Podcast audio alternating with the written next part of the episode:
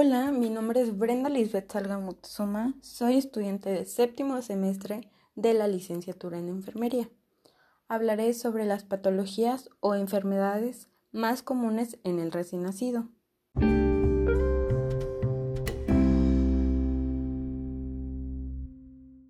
Una de ellas es la hidrocefalia, que es aquella acumulación excesiva de líquido cefalorraquídeo dentro de los espacios ventriculares del encéfalo. Esto produce una dilatación ventricular que puede ejercer presión excesiva sobre el tejido nervioso y los vasos sanguíneos, lo que puede resultar en isquemia y eventualmente muerte celular. ¿Pero qué la causa? Algunos de los factores que predisponen a esta patología son la herencia genética, los defectos del tubo neural como espina bífida y encefalocele, las complicaciones del parto prematuro como hemorragia interventricular, meningitis, tumores, traumatismo craneano e infecciones maternas prenatales, incluyendo virus herpes simple y citomegalovirus. ¿Qué debemos de buscar? Los hallazgos de la valoración varían. Sin embargo, se considera que la capacidad del recién nacido para tolerar la acumulación de líquido cefalorraquídeo difiere de la de un adulto. ¿Pero por qué? El cráneo del recién nacido se expande, porque las suturas aún no se han cerrado. Los hallazgos en el recién nacido que pueden sugerir hidrocefalia incluyen rápido aumento del perímetro cefálico o tamaño de la cabeza inusualmente grande y desproporcionado para el crecimiento del mismo. Distensión de las venas del cuero cabelludo, fontanelas abultadas, apnea, bradicardia, piel del cuero cabelludo delgada, brillante y de aspecto frágil, desviación hacia abajo de los ojos, que esto se le conoce como ojos en sol poniente, pupilas poco reactivas con respuesta asimétrica a la luz, convulsiones, llanto estridente y de tono alto, irritabilidad, vómitos a chorro y trastornos para alimentarse, debido a que la cabeza es 3 centímetros más grande que el tórax. La herramienta diagnóstica adecuada se elige sobre la base de la edad, la presentación clínica y la presencia de anomalías conocidas o sospechadas del encéfalo o la médula espinal. La hidrocefalia se diagnostica mediante una valoración clínica y estudios de imagen como pueden ser ecografía, tomografía computarizada, resonancia magnética y técnicas de control de la presión, que esta no es utilizada en recién nacidos. Se trata frecuentemente con la inserción quirúrgica de una derivación, que consiste de un catéter y una válvula, que conectan el ventrículo encefálico con el peritoneo o una cámara auricular cardíaca, para permitir el drenaje de líquido cefalorraquídeo de una área donde puede reabsorberse hacia la circulación. La válvula mantiene un flujo unidireccional y regula la velocidad de drenaje del líquido cefalorraquídeo. El recién nacido con diagnóstico o sospecha de hidrocefalia debe ser observado cuidadosamente, en busca de signos de aumento de la presión intracraneana. El personal de enfermería debe estar alerta ante cualquier signo, los cuales pueden ser irritabilidad, letargo, convulsiones, signos vitales alterados o conducta de alimentación alterada. La hidrocefalia supone riesgos para el desarrollo cognitivo y físico del recién nacido. La idea de lidiar con discapacidades crónicas o un retraso en el desarrollo puede ser abrumadora para los padres. Nosotros como personal de enfermería debemos de brindarles apoyo para poder atravesar esta situación y permitirles expresar sus preocupaciones, así como también derivarlos a centros adecuados y o a servicios de rehabilitación según sea necesario.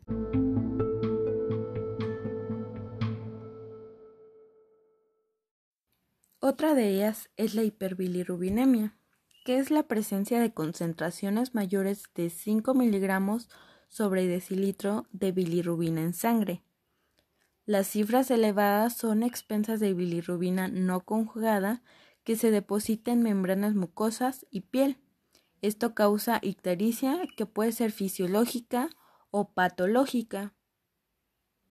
La ictericia fisiológica es una hiperbilirrubinemia que resulta de un metabolismo anormal de la bilirrubina. Suele resolverse en 7 a 10 días.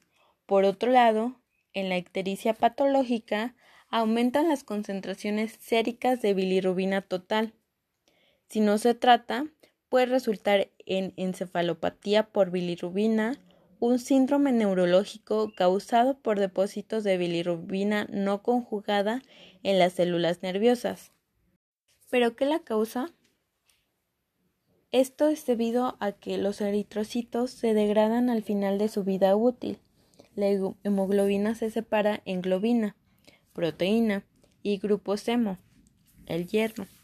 Los grupos hemo forman la bilirrubina no conjugada. Esta se une a la albúmina y es transportada hacia las células hepáticas para conjugarse con glucurónido y forma bilirrubina directa. Durante este proceso, la bilirrubina no conjugada puede escapar hacia el tejido extravascular y causar hiperbilirrubinemia. El signo predominante de la hiperbilirrubinemia es la ictericia, la cual se hace clínicamente evidente cuando las concentraciones de bilirrubina alcanzan los 7 miligramos sobre decilitro. Al hablar sobre las clasificaciones, se sabe que la ictericia fisiológica suele aparecer dentro de los 3 a 4 días tras el parto, en el 60% de los recién nacidos de término y en el 80% de los recién nacidos de pretérmino, en general hacia el día 7 en niños de término y hacia el día 9 o 10 en prematuros. Mientras dura la ictericia fisiológica, el valor sérico de bilirrubina no conjugada no supera los 12 miligramos sobre decilitro y luego disminuye rápidamente en la primera semana tras el parto. La mayoría de los recién nacidos ya han recibido el alta para cuando la ictericia llega a su valor máximo, que es a las 72 horas.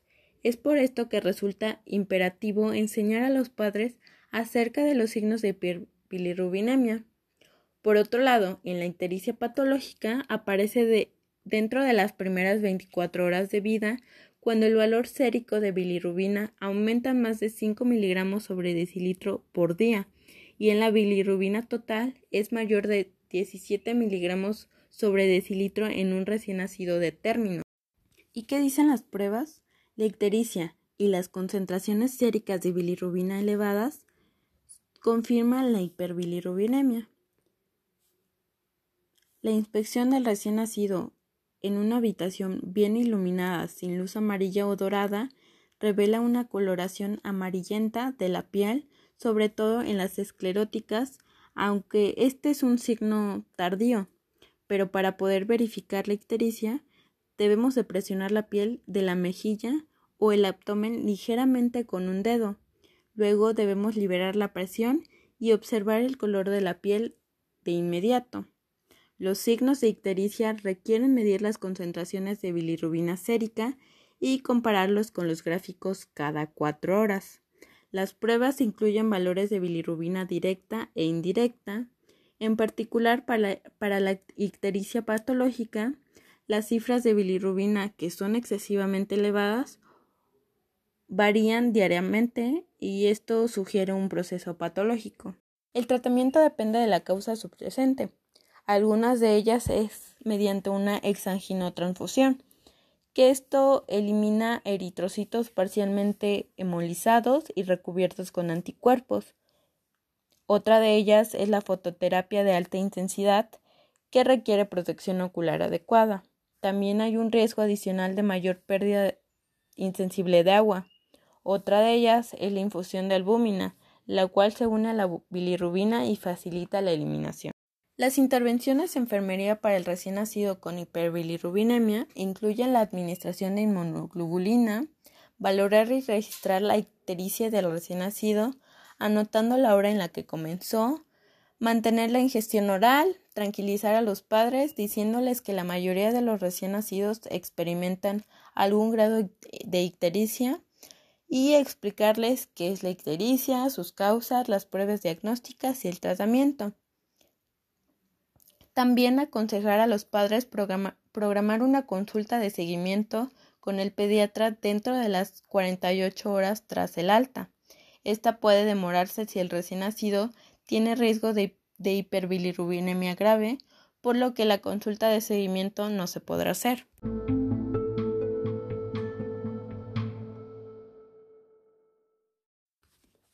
Otra de ellas es el síndrome de aspiración meconial.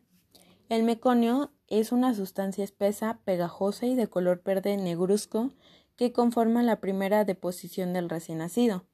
Está presente en el intestino del feto a partir de la semana 10 de gestación. El síndrome de aspiración meconial resulta cuando el recién nacido inhala meconio que éste está mezclado con el líquido amniótico. Ocurre típicamente mientras el recién nacido está dentro del útero o con su primera respiración. El meconio obstruye de manera parcial o por completo las vías aéreas, por lo que el aire queda atrapado durante la exhalación. Además, irrita las vías respiratorias, daña las células tipo 2 e inhibe la producción de surfactante, causando dificultad respiratoria. La gravedad del síndrome de aspiración meconial depende de la cantidad de meconio aspirado y de su consistencia. El meconio más espeso suele causar más daño. Se relaciona con frecuencia con el sufrimiento fetal durante el trabajo de parto. El meconio es liberado dentro del útero por la relajación del esfínter anal, secundaria a un episodio hipóxico. En ocasiones, los recién nacidos sanos eliminan meconio antes del nacimiento. Algunos de los factores para desarrollar este síndrome es debido a una diabetes materna, a una hipertensión materna, parto difícil, sufrimiento fetal, hipoxia intrauterina, edad gestacional avanzada, que es más de 40 semanas, y retraso del crecimiento intrauterino. Los signos y síntomas del síndrome de aspiración meconial incluyen líquido amniótico de color verde negruzco o con manchas de ese color, presencia obvia de meconio en líquido amniótico, piel con una coloración verdosa, incluido el ombligo, aspecto flácido al nacer, cianosis, respiración rápida, respiración difícil, apnea, signos de posmadurez como descamación de la piel y uñas largas, deceso de la frecuencia cardíaca antes del parto, puntuación de Apgar baja, hipotermia, hipoglucemia, hipocalcemia, aleteo nasal, quejido aspiratorio, taquipnea y respiración irregular y con jadeos. Para las pruebas diagnósticas se debe de valorar los ruidos respiratorios para poder detectar cualquier anomalía. También una gasometría arterial que ayuda a detectar una acidosis. Y por último, una radiografía torácica que esta muestra manchas de meconio en los pulmones y eh, ayuda a revelar un atrapamiento aéreo. Si se determina o se sospecha la aspiración de meconio, se debe realizar una aspiración por la nariz y la boca, tan pronto como salga la cabeza. Puede ser necesario aspirar la tráquea para eliminar el meconio antes de la primera respiración es necesario el control estrecho del lactante tras el parto. Otros tratamientos adicionales incluyen fisioterapia torácica, antibióticos, uso de servocuna, oxígeno suplementario y ventilación mecánica. ¿Qué se debe de hacer?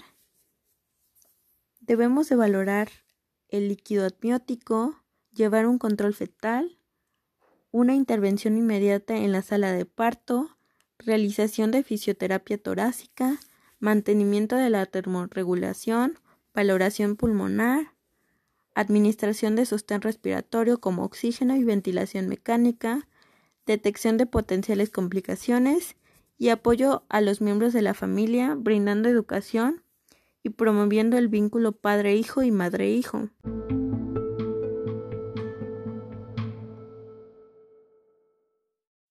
Otra de ellas es la fenilcetunuria que es un trastorno hereditario raro debido a un error congénito del metabolismo de aminoácidos.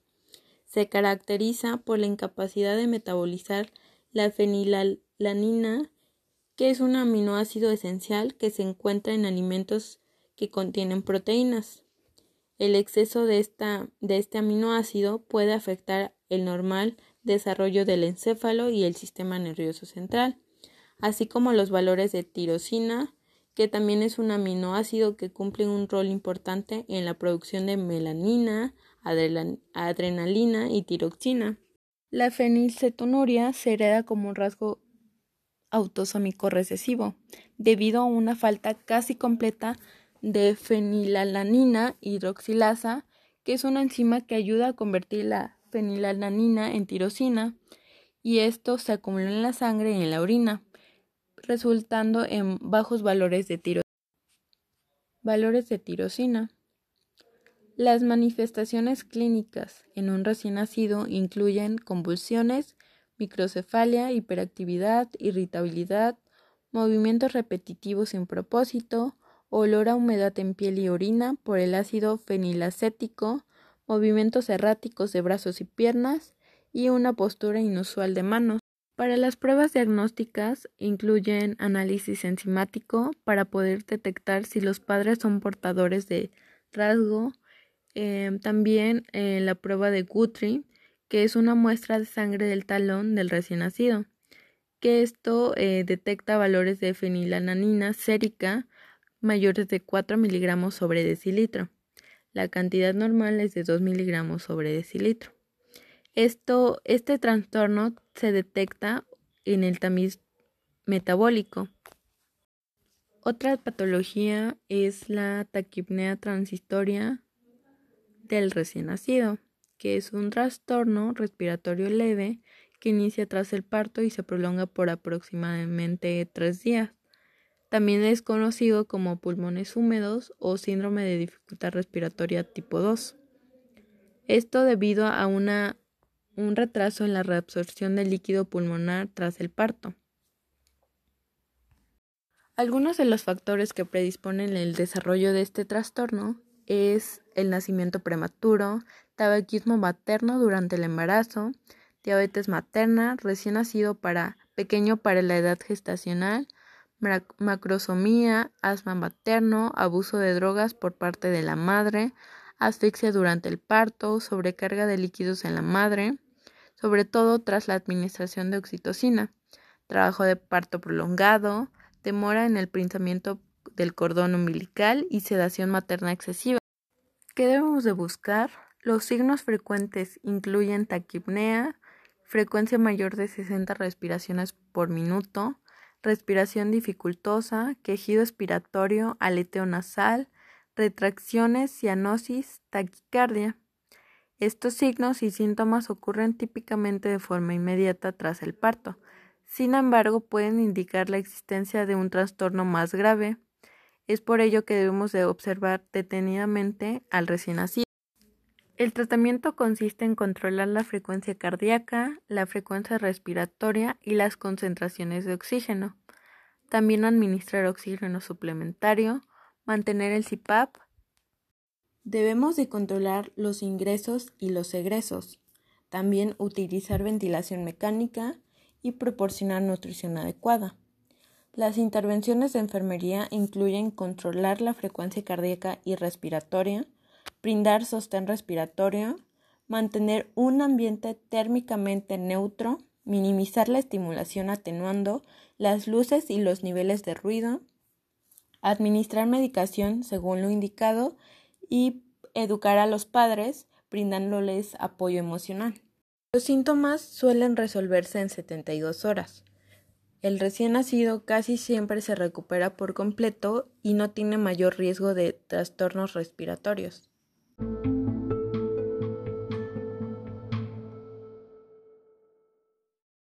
Y por último, la enterocolitis necrosante, que este trastorno ocurre más frecuentemente en los recién nacidos, prematuros y o gravemente enfermos.